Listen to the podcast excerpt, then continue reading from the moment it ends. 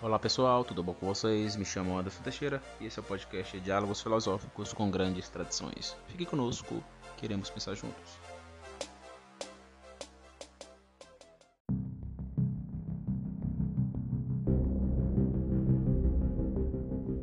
Muito bem, muito bem pessoal, chegamos em mais um episódio e hoje vamos dar continuidade à nossa exposição sobre a política. Bom, é, quem escutou o último podcast pôde observar que a minha percepção sobre política é uma percepção ontológica. Como assim, Anderson? Ontológica no sentido é, metafísico. Lembra, metafísica possui alguns ramos e um ramo é justamente a ontologia. É, no último podcast, na última série né, que eu trouxe aqui, eu esbocei um princípio do círculo de latência a partir de uma sufixação ontológica, né? Ou seja, é, essa sufixação ontológica olha para o ôntico. E o que é o ôntico? É aquilo que é, o ôntico ente. Como diz o Mário, é, são as estruturas geométricas. E estrutura geométrica é lei do 5, é forma. E forma é existência. E existência é forma fora. Forma fora é estrutura geométrica. Estrutura geométrica é lei de proporcionalidade intrínseca ou estrutura de individualidade. E olhar para o mundo ôntico é perceber que esse mundo ôntico possui estruturas ontológicas. Por exemplo, você pode olhar para um inanimado qualquer e para uma questão da cultura, que não necessariamente possui um, inanimado auto-evidente, né? Por exemplo, você olha para a discussão é, entre Lula e Bolsonaro no último no primeiro debate que eles tiveram, né? Que foi lá na Band, se não me engano. Aquela discussão não possui necessariamente um, um monte auto-evidente. Por quê? Porque ali possui é, pessoas se comunicando usando a linguagem é, as pessoas que estão assistindo estão assistindo por meio da televisão, YouTube, é, celular, notebook. Então veja que é mais complexo você perceber as latências dessa briga de Lula e Bolsonaro, por exemplo, porque é uma questão mais a nível abstrato, vamos dizer assim, né? A nível cultural, não é uma questão a nível é, evidente, como por exemplo você olha para uma pedra ou para uma, para uma árvore, você já vê as possibilidades ali. Nesse fato, por exemplo, é mais complexo. Então, tudo que a gente observa na realidade possui política. Então tudo é política. A questão é que as pessoas reduzem tudo à política. Esse é o problema. É o famoso reducionismo. Mas em tudo existe política. A política, como eu tinha dito, ela é um aspecto modal.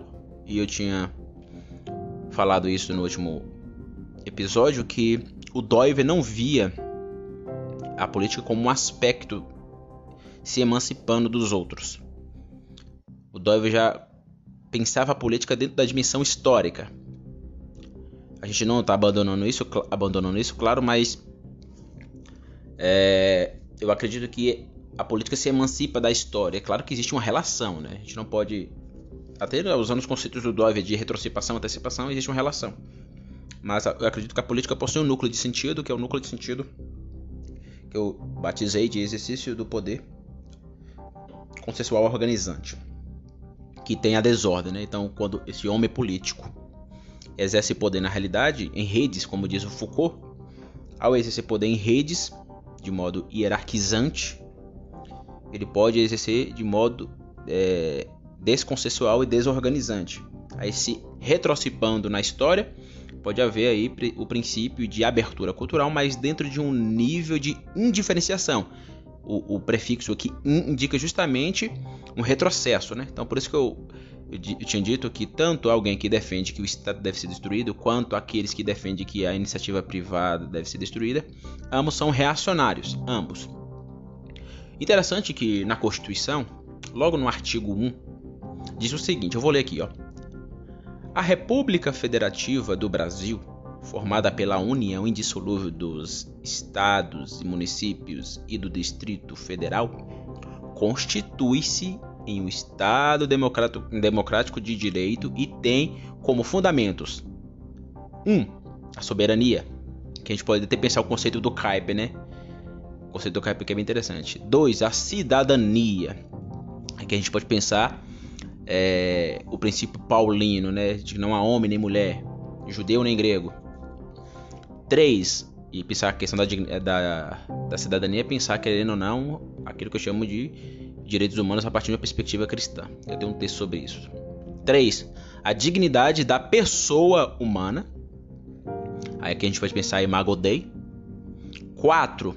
Os valores sociais do trabalho e da livre iniciativa. Então veja, a própria Constituição nos dá base para defender a livre iniciativa. Então se você que se diz de esquerda e defende a, a demonização da iniciativa privada, você está sendo contra a Constituição. É simples.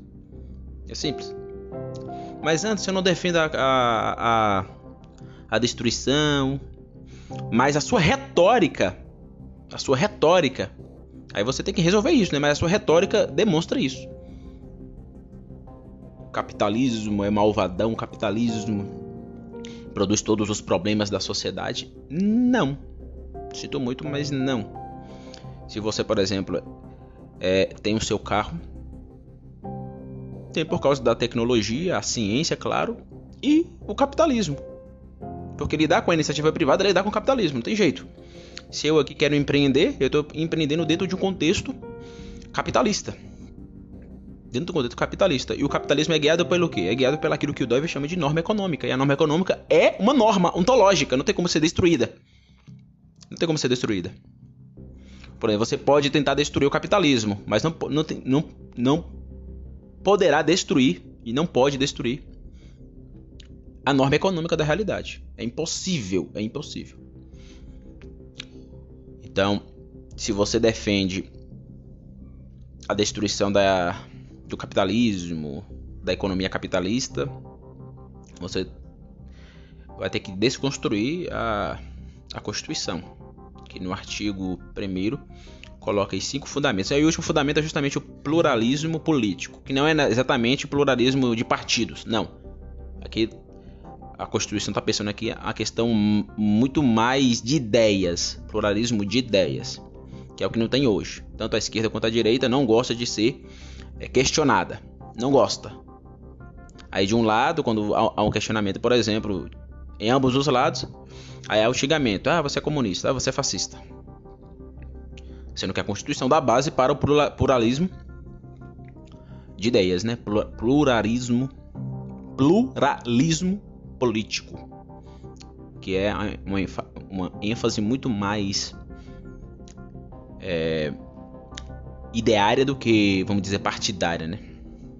Aí no parágrafo número diz o seguinte: todo o poder emana do povo, que exerce por meio de representantes eleitos ou diretamente, nos termos desta Constituição. Então, por exemplo, é, o plebiscito enfatiza justamente esse poder emanando do povo de modo direto. Então, o povo vai votar. Ah, já alguns políticos dizendo: para se aprovar, por exemplo, a, o aborto, vamos fazer um plebiscito. Vamos ver o que as pessoas acham. Ou existe o poder emanando do povo, porém a gente, por meio das eleições, escolhendo nossos representantes, e esses representantes vão lá debater e votar se o aborto vai ser aprovado ou não. Colocar isso na mão do STF é um reducionismo, porque o STF ele não é soberano sobre o legislativo e sobre o executivo. Não é. E a própria Constituição deixa isso claro.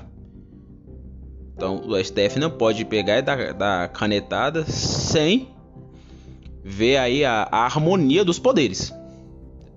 Sem ver a harmonia dos poderes. Então tem que haver o debate, por exemplo, vai se aprovar a, o aborto.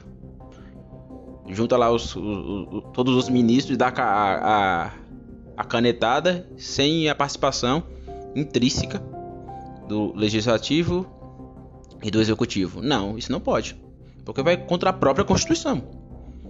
Porque o Estado democrático de, direito enfatiza o quê? Enfatiza a harmonia dos três poderes. A harmonia dos três poderes. Lembrar do Montesquieu? Veio dele, né? Isso aí. Eu duvido que a maioria dos políticos leu aquele livro. Eu duvido. Pega qualquer político aí. Claro que existem exceções. Mas se eu for aqui, por exemplo, na, aqui, aqui em Vitória da Conquista, e for na Câmara dos Vereadores, eu duvido que o, alguém conhece Montesquieu se leu o, o livro que fundamenta a, a, nossa política. Né? E muito que nós acreditamos aqui no Brasil é, no, é, tem uma influência dos Estados Unidos, né? não tem jeito. Então, política é da ordem do dia. E eu usei esse exemplo, né, quando eu falei justamente da ênfase política na sociedade, essa ênfase política na sociedade não pode ser reducionista. Quando a gente olha para o debate político hoje, e hoje 2022 tem aí dois representantes que vão definir as eleições esse ano, Bolsonaro e Lula. Ambos os lados eles acabam é, defendendo perspectivas reducionistas e afetivistas. Então, lidar com por exemplo, eu falei do, do, da livre iniciativa, né? Mas, por exemplo, alguém de direita, que se identifica com a direita, pode também ser reacionário, como é os marxistas, ou o Karl Marx, por exemplo, que queria destruir a iniciativa privada e levantar o seu escartão da ditadura do proletariado. Isso é um reducionismo. O Karl Marx é um reacionário. Novamente, repetindo, uso o termo reacionário aqui no sentido pejorativo, porque eu lembro do, do Nelson Rodrigues, né? Ele falava que ele era um reacionário, mas a semântica ali não é no sentido pejorativo. Ele reagia a tudo aquilo que era ruim. Nesse sentido, eu também sou um reacionário, no sentido rodriguiano, né? Mas tentando pensar o termo, esse signo, e dando um significado não pejorativo, a gente encontra isso no Nelson Rodrigues, mas pensando isso de modo pejorativo, a gente encontra esse princípio de é, é, reducionismo e demonização de instituições. O Estado, por exemplo, ele não pode ser destruído. Por mais que os anarcos-capitalistas defendem a destruição do Estado, não pode. Ah, mas antes o Estado está cheio de problema, tem isso, tem aquilo, tem isso. Tá... É, dane-se. O Estado surgiu uma nova esfera, não tem como voltar atrás. Não tem como. Surgiu uma nova esfera, não tem como voltar atrás. Se você defende a destruição do Estado, você não pode ser contra os marxistas, por exemplo, que defendem, os comunistas, né, que defendem a destruição do, do capitalismo ou da iniciativa privada. Não pode. Não pode. Então veja que tanto alguém de direita quanto de esquerda pode ter a mentalidade revolucionária. E ambos podem ser reacionários. Ambos. Da mesma forma que a esquerda identitária, como por exemplo, usa o judiciário, vamos supor, supor isso aqui, usa o judiciário para dar cartadas é, de leis, vamos dizer assim, dar cartadas de leis de modo imposicional, isso também é um reducionismo. É um reducionismo. É um reducionismo. Por exemplo, quando alguém do movimento LGBT diz que deveria ser proibido pastores e padres pregarem contra a prática homoafetiva, o sexo homoafetivo, porque isso é homofobia, eles estão a partir da sua revolução afetiva, da, a partir do seu reducionismo emotivacional, estão agindo de modo reducionista, então é, é, é, ferindo a esfera de soberania da religião, sendo que a própria Constituição deixa isso claro para a gente, né? Que o direito a, a crença, o direito à religião, a, a liberdade religiosa é uma questão que deve ser propagada e deve ser defendida. Então, se você que é gay, lésbica e é da, do movimento ativista e acha que os pastores e padres estão errados, tudo bem, mas você querer usar o, a lei, vamos dizer assim, né, para tentar destruir isso e querer prender de fato, não, tem que prender todo mundo que fala que é, sexo anal é pecado. Não, aí você está caindo numa absolutização, está sendo autoritário. autoritário. Por isso que muita gente da esquerda identitária é autoritário. Então é todo, veja que todo mundo passa pelo crivo aí da da criação e da queda, né? Todo mundo está debaixo da, da crítica cristã. Então veja que pensar esses, essas questões é sempre uma questão política, tá? A política é evocada o tempo todo, né? Então, soberania, soberania do quê? Soberania do Estado. Cidadania, cidadania do quê? Do cidadão político. É, a dignidade da pessoa humana. Então, sempre se invoca a política quando a gente está pensando nessas questões. É pluralismo político. Invoca-se novamente a política. Então, veja que a política, ela, na minha opinião, ela é o quinto aspecto da realidade temporal. Então ela está entre a dimensão jurídica e entre a dimensão ética. Na dimensão jurídica, ela se retrocipa. Na dimensão ética, ela se é, antecipa. Entendendo aqui que o Doive ele entendia jurídico no sentido de retribuição, de juízo, a ideia do certo e errado. E acho que o Doive aqui ela é inovador nesse sentido, né? Porque a maioria das, das pessoas que pensam ética, por exemplo, pensa ética no sentido jurídico do Doiver. Então o que o Doiver vai chamar de jurídico é o que muita gente vai chamar de ética. Ou moral, né? Porque ética para o Doiver é justamente a caridade, o amor. Aí ele está reverberando aqui o cristianismo. O pacto amoroso. É tanto que eu vou falar até do livro O Capital Moral, do Rui Kuiper. Não é Kuiper, Kuiper. Provavelmente estou pronunciando de forma errada, né? Ele é um holandês. Ele publicou um livro em holandês e foi traduzido aqui para o Brasil tem acho que uns três anos. Capital Moral. Acho que esse é o título do livro. Eu vou falar um pouco desse, de algumas perspectivas enfáticas que ele traz aí nesse livro para pensar justamente essa ideia do pacto amoroso diante a política. Então, não é em vão que eu coloco a política entre a dimensão jurídica e a dimensão ética. Por exemplo, o Doyle vai dizer que a, essas instituições cristalizadas cristalizado aqui no sentido do Durkheim. Durkheim vai dizer isso, né? As, existem instituições cristalizadas e não cristalizadas.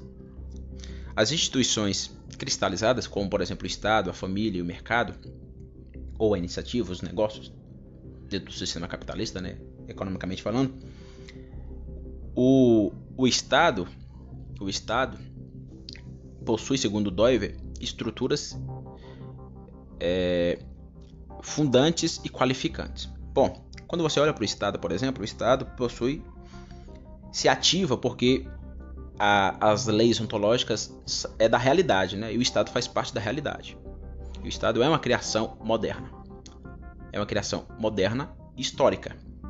Diferente da família, que não é uma criação moderna histórica. A família advém da dimensão biótica. Isso vale tanto para os darwinistas, se você é darwinista, não é cristão, é ateu, por exemplo, você tem que aceitar isso a partir da perspectiva do Darwin, do, da teoria da evolução. Quanto à perspectiva cristã, por exemplo, criacionista, né? Então, para o Doyle, o Estado ele é puxado. Vou usar esses termos aqui: puxado e enraizado, em vez de usar o termo qualificante fundante. O Estado ele nasce da história, logo o Estado ele está enraizado na história. Assim como a igreja. A igreja também é uma instituição é, que nasceu na, na, no processo de, de, de abertura cultural, de diferenciação. Então, todas as, as instituições estão jogadas nas leis ontológicas, numérica, espacial, cinemática, física, biótica, até chegar na pística. Todas. Todas. Todas.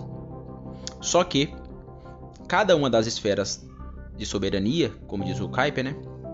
Cada uma das esferas de soberania possui, possui alguma norma que se auto-evidencia nessa esfera de soberania. Por exemplo, a família cívica, homem e mulher, entendendo homem e mulher aqui no sentido de pênis e vagina. Dane-se aí se você. Ah, tá errado, isso aqui, isso aqui. Isso é, é, é, é heteronormativismo, é uma heteronormativação, é uma hetero é, norma autoritária. Não. É a realidade.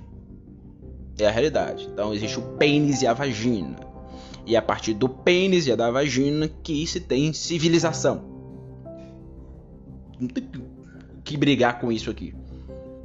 Não tem. então você está defendendo que não existe outras formas de família. Não, existem outras formas de famílias.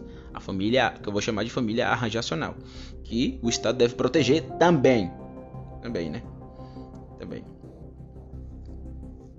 Você não pode destruir. Lembra falei? Você o exemplo? Ah, você, ah, eu sou contra o casamento LGBT. Então você não vai pegar uma arma e sair matando os gays só porque eles querem um casar com os outros. Você não pode fazer isso. Ele tem sua liberdade. Você pode ter sua opinião, é pecado, etc. Pode, mas você não pode é, inferir na liberdade dele, dele querer ser o que ele quer, quer ser, né? Então você não pode inferir nisso. É claro que existem os limites. Ah, eu, eu, eu quero casar com a criança. Não, tem, não pode. Não tem como. Não tem como, porque justamente existe ali a questão da pedofilia. Então você é limitado juridicamente. Ah, eu me sinto apaixonado pelo meu gato. Não, não pode. Não pode. Então existe limites. Existe o princípio do limite social. Esse é o problema do relativismo, né? Que muita gente do movimento LGBT cai e não percebe as suas incongruências, os seus problemas. Então, o Estado, a família, por exemplo, né? Para citar aqui a família, ela é guiada, a família cívica, ela é, ela se qualifica ou ela é puxada, vamos dizer assim, né? Pela dimensão ética. Aí vem a minha crítica aqui a partir do Bauman, a revolução afetiva, que reduziu a família cívica a um, um, um, um, capital emotivacional. Você não casa para ser feliz. Você não casa para ser feliz. Porque essa ideia de casar para ser feliz é a ideia afetivista. Porque há tanto divórcio hoje, não só no Brasil, mas no mundo. Inclusive no meio cristão. Porque as pessoas estão influenciadas pelo espírito do nosso tempo. Qual é o espírito do nosso tempo? A revolução afetiva. Então tá, tá entendendo porque eu acho problemática a ideia lá do marxismo cultural? Porque pessoas que não têm nenhuma influência de, de, da esquerda são influenciadas pelo afetivismo revolucionário. Eu conheço, por exemplo, gente bolsonarista que já casou mais de quatro vezes. Hoje é solteiro, tem fi vários filhos em vários casamentos. Hoje está solteiro, aí fica na rede social pagando de conservador. Não sou conservador, mas a vida ordinária dele ele vive como um, revolucionário afetivista. Ou seja, aquilo que ele defende é aquilo que o Olavo de Carvalho chama de paralaxe cognitivo. Ou seja, ele defende o princípio conservador nas redes sociais, na sua mente, mas a sua vida ordinária mostra uma coisa totalmente diferente. A paralaxe cognitivo no meio dos bolsonaristas. Ou você acha que isso é só um problema da esquerda? Vai nessa, vai nessa. Que paralaxe cognitivo é só um problema da esquerda. É um problema moderno que impera sobre todos, inclusive aqueles que se dizem conservador de direita. Né? Então, a família que foi invadida pelo esse reducionismo emotivacional, a revolução afetiva, o capital emocional, invadiu a esfera da família cívica, é por isso que há tanto divórcio, ela não é puxada pela dimensão emocional ou psíquica sensitiva, mas pela dimensão pactual, o amor, amor que como sacrifício. Lembrar de Jesus? Então a gente tem que recuperar isso para a família. Eu vou morrer pelo, pela minha família. Eu vou me doar à minha família. Eu vou ser ético, criar um pacto com a minha família. Então a família ela é puxada pela dimensão moral, ética. Ética aqui, moral aqui no sentido doiverdiano, não no sentido eh, não doiverdiano, né? Que a maioria dos pensadores vê a ética na, a partir da perspectiva que Doiver chama de jurídico. E ela é enraizada, a família, na dimensão biológica. Aí lembra lá que eu falei tanto criacionistas quanto darwinistas. É, parte do mesmo princípio da dimensão biótica. Já o Estado, por exemplo, esse exemplo da família, o Estado ele é qualificado ou puxado pela dimensão, segundo Doive, jurídica e enraizado pela dimensão histórica. Só que o Doive ele tinha essa percepção de que o aspecto modal político não existe para ele, né? Para mim existe. Então é, é, ele coloca só apenas duas dimensões. Eu, eu, eu, acho problemático isso. Parece um ortodoxismo, né? O Doyle fala, fala tanto de antinomia, de dualidade, e ele só puxa duas, duas, dois aspectos para evidenciar em cada esfera. Isso é um dualismo, é uma, antinomia. Então quer dizer que eu não posso colocar mais outro aspecto puxando. Então o Estado ele é, ele é enraizado na dimensão histórica e é puxado pela dimensão jurídica e política. Aí entra no debate aqui ferreiriano. Aqui vai o, o Mário Ferreira vai resolver a, a questão. Mas peraí, qual é mais importante? Naquilo que o Dover chama de estrutura puxantes ou estruturas é, qualificantes, né? O fundante é a dimensão histórica. A partir da dimensão das dimensões filosóficas do Mário Ferreira dos Santos, isso aqui é resolvido. Por quê? Porque existe o conceito do tender para fora e tender para dentro. A extensidade e a intensidade. A crise, né? A crise, a diacrise e a sincrise. A ideia de tender para fora, tender para fora é dentro de uma extensidade. Então, quando a gente olha para o Estado e observa o Estado de modo externo, tendendo para fora, o que se evidencia é a dimensão jurídica, ou seja, a retribuição, o juízo. Então o Estado ali, vamos, vamos supor que ele é uma espécie de vigia, ele não pode se intrometer, querer cagar regra, mas ele vai vigiar para retribuir o, aquilo que é certo diante as coisas erradas. Isso é, até o Paulo deixa isso claro, né? Paulo deixa isso claro. A espada. O, o Weber dizia isso. O Estado tem o um monopólio da violência, por exemplo. E tem. Por exemplo, vem um cara e me assalta. Eu vou ligar para quem? Para a polícia. A polícia é, é governada por quem? Pelo Estado. Então a polícia vai atrás desse cara para prender esse cara, exercer poder, exercer o monopólio da violência em cima desse cara que me roubou. Então o Estado é importante para vigiar, não para agir de modo autoritário sobre as outras esferas. Querer que a livre iniciativa, por exemplo, se ajoelhe diante do Estado. Querer que a família se ajoelhe diante do Estado. Querer que a própria educação se ajoelhe diante do Estado. Não pode. Isso não pode acontecer. Um governador, um presidente, um prefeito não pode achar que a universidade. Isso acontece, né? Mas isso acontece por uma questão mais, como diz o Mário Ferreira de Santos, vertical, né? É a invasão vertical dos bárbaros. Não é horizontal no sentido bélico, no sentido de pegar na espada. É vertical, é ideológica. Aí a gente pode pensar lá a ideia do Gramsci, por isso que o Olavo de Carvalho usa o conceito lá de marxismo cultural, né? É nesse sentido. A invasão vertical, invadir nas universidades, é, capturando a mente por meio do poder ide ideário, ideológico, não pelo poder bélico, o bellum. Então, o, o Estado ele tem essa, essa preocupação de vigia. É por isso que ele é guiado ele é guiado, puxado de modo é, extenso, tender para fora, pela dimensão jurídica.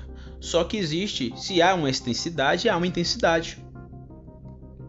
Então veja que o, o, essa problemática aqui é resolvida com o Mário Ferreira dos Santos. Essa problemática do Iverdiano aqui, na minha opinião, é resolvida pelo Mário Ferreira dos Santos. Então se você aí é de, da área do, do direito, seria interessante você estudar o Mário da área do direito. Seria muito interessante você estudar o Mário. Porque resolveria essa problemática aí. Ah, o que puxa? Você colocou aí o, dois aspectos puxando o Estado. Como funções fun, é, qualificantes. O fundante é a história, como eu já tinha dito. E o que puxa. O que puxa. O que qualifica o Estado. Segundo Doyle é só a dimensão jurídica. Não. Eu coloco também a dimensão política, o aspecto modal político. Então são duas dimensões. Só que essas duas dimensões ela deve ser percebida em, no princípio ferreiriano de extensidade e intensidade. Aí vem a política. A política ela penetra o Estado, entendendo o Estado aqui brasileiro, por exemplo, legislativo, executivo, judiciário, né? Ela tende para dentro. Aí vem a questão do exercício do poder. Aí vem as desordens quedais. Aí você pega, por exemplo, o exercício do poder de um, do presidente no lado executivo. Aí pega Moraes, Alexandre de Moraes, no Supremo e o presidente Bolsonaro no executivo. E ali há exercícios de poder. Há redes de poder ali. Aí tem as questões ideológicas, porque tanto o Bolsonaro quanto o Alexandre de Moraes, eles não são neutros, não são neutros ideologicamente falando, porque eles têm, eles tiveram toda uma história ordinária, ninguém pode negar isso. Eles tiveram história ordinária, tiveram história é, de estudos, por exemplo. Bolsonaro é influenciado pelo positivismo militarista. Moraes eu não sei, né? Mas provavelmente ele tem suas influências políticas e aquilo vai ser carregado para dentro dele. Por mais que ele tente ser é, neutro, isso vai pular para fora. Não tem como. O ser humano não é um robô. Quem conhece aí o, a, a nova hermenêutica, e não é que é dói, velho, a nova hermenêutica aí da escola pós-estruturalista francesa sabe muito bem disso. O homem não é um robô. Aí você da Derrida, Foucault, essa galera enfatiza isso. Então, a política lida com o exercício do poder. A questão se vai ser desorganizante ou organizante, aí é outra questão. Porque a gente tem que perceber isso porque a realidade é assim, ela é possui uma desordem e possui uma ordem. Então perceber a, em que momento Bolsonaro está agindo em desordem, em que momento é, Alexandre de Moraes está agindo em desordem, em que momento ele está agindo com ordem, em que momento o Bolsonaro está agindo com ordem, é uma questão muito complexa para se entender, porque existe toda uma percepção que me influenciou a priori. Existe meu, meu comportamento ordinário, as minhas percepções políticas, as minhas percepções é, cosmovisionárias, e por isso há embates no, nesse exercício de poder. Então veja como é importante pensar isso hoje. Veja como é importante clarificar isso hoje. Por isso que é importante a gente pensar isso. Enfim, isso é importante pensar porque a política ela permeia não só o Estado, mas tudo. Tudo. As instituições, a nossa vida, tudo. Aqui é, é só a gente lembrar do Foucault. Por exemplo, você pega a dimensão numérica. O exercício do poder está na dimensão numérica. O 1 e o 2 e o 3 e o 4 aí é um exercício de poder de ordem temporal. De ordem temporal. O 2 não vem primeiro. O que vem primeiro é o 1. Exercício de poder natural. Quando você vê que para ter espaço, para haver o espaço, tem que haver um corpo físico, uma massa, ali a exercício do poder. Quando você observa que existe um movimento, eu tenho a capacidade de movimentar e os, na, o, o animado tem a capacidade de se movimentar, né? Ali é o exercício de poder na ação, como diz o Aristóteles. Quando, por exemplo, na dimensão física biótica, biológica, a gente vê o exercício de poder física, a gente lida com a energia. E a, a energia influencia o eu, influencia todos nós. Nós somos seres enérgicos. Existe também a dimensão biológica, por exemplo, quando você vê uma árvore ou uma plantinha ou um matinho qualquer furando o solo, ali é um exercício do poder da plantinha sobre o solo. Quando você percebe, por exemplo, a sua dimensão da psique, suas sensações e suas sensações. Aí alguém, por exemplo, você está numa fila, vou usar um exemplo aqui ordinário, você está na fila do banco, aí vem alguém espertalhão e passa na sua frente. Você não tem é, o controle e a raiva te toma. Ali é o exercício do poder da sensação, da raiva sobre a calma. A dimensão tecnológica, eu exerço o poder, por exemplo, sobre a árvore, eu posso pegar um machado e derrubar uma árvore para para fazer alguma coisa. Como por exemplo, levar, para uma fábrica, fazer papel. Exercício do poder. Tecnológico, porque eu estou criando artefatos culturais. Quando você olha, por exemplo, para a dimensão histórica, você vê o exercício do poder histórico o tempo todo. Isso é, eu posso usar aqui vários exemplos: comunismo, nazismo, a Segunda Guerra, a Primeira Guerra, Napoleão, é, a Reforma Protestante. São ali exercícios de poderes que estão, acontecendo no processo histórico. A linguística, quando eu uso, faço uma análise sintática de uma frase, eu estou percebendo que para ter uma coerência, cada palavra tem que ser colocada no seu devido lugar. Lembra, eu li aqui o parágrafo da Constituição, veja. Todo o poder emana do povo. Eu não posso chegar aqui e dizer emana do poder por meio de exercer. Ou seja, perde o sentido. Por quê? Porque eu tenho que fazer uma, uma análise sintática e colocar tudo de modo ordenativo, o exercício do poder. Então, a palavra todo tem que vir primeiro. Vem o todo, depois vem o o, vem o poder, vem o emana, vem o do, vem o povo novamente. Então, todo poder emana do povo. Então, eu não posso dizer o do emana povo todo. Perde o sentido. Então isso acontece porque há um exercício de poder linguístico onde eu coloco eu coloco a coisa em ordem. Lembra colocar em ordem? Lembra da dimensão consensual organizante?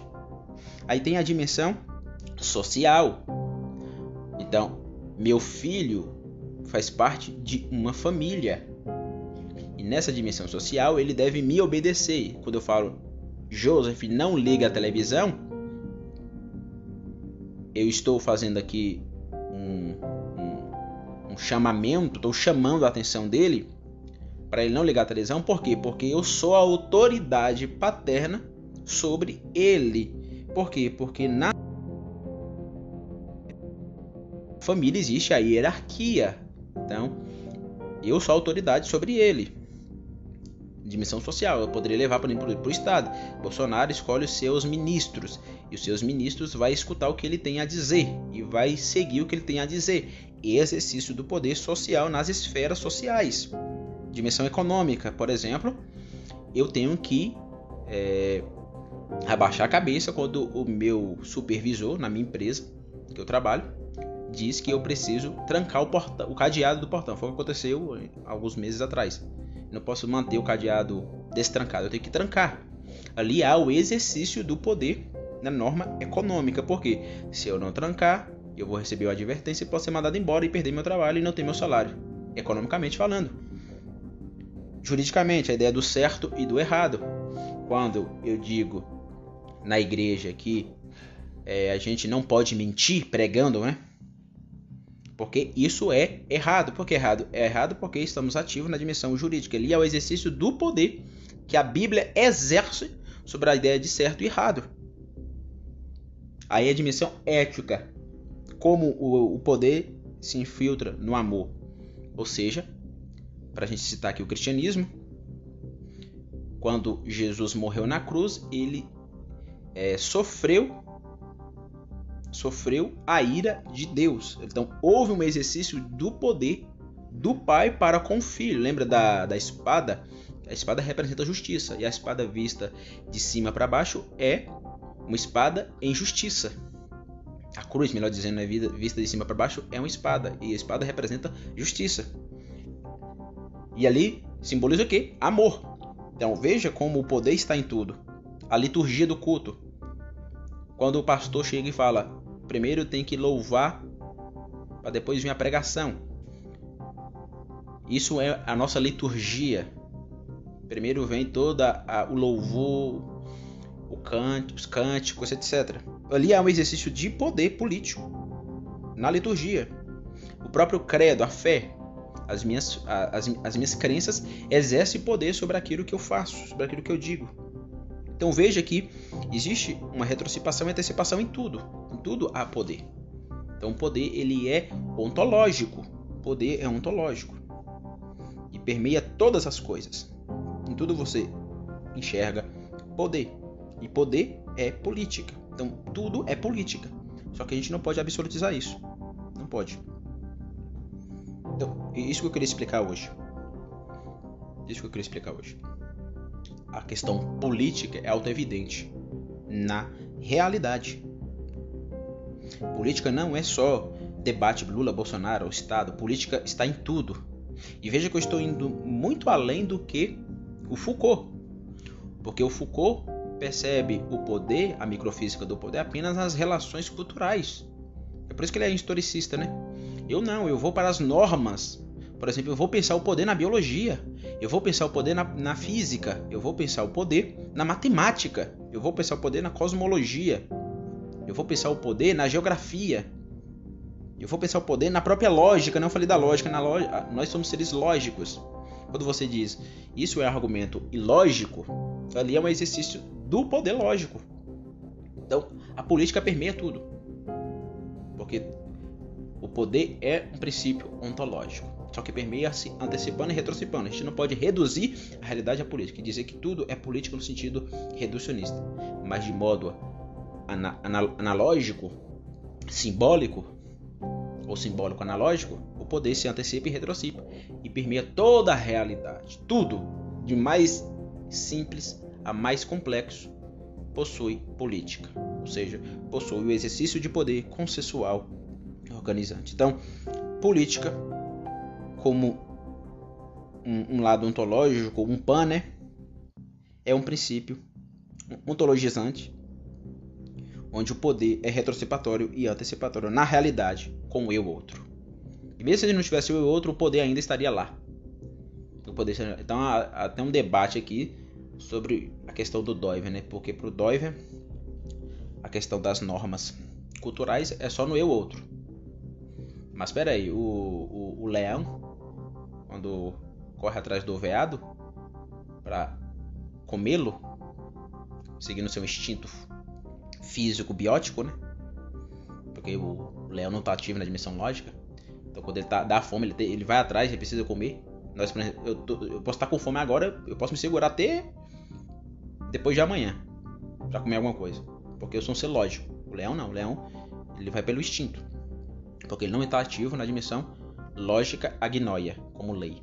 Eu vejo, perceba que eu percebo a lógica como uma dualidade naquilo que eu chamo de lo, agnoia e episteme, que os gregos vão chamar de doxa e episteme também, né? Mas eu dou uma outra nomenclatura, pensando justamente o Mário Ferreira dos Santos, o próprio Doiver e o próprio Regis Olivier. Então, Será que de fato a norma só é da dimensão do, do eu outro? No sentido de pensar isso logicamente, claro que sim. Mas quando o leão vai atrás do veado para comê-lo, para se alimentar, ali é um exercício de poder. Quando, como eu acabei de falar, né? quando a, a, a árvore começa a nascer e fura, perfura o solo, ali é um exercício de poder.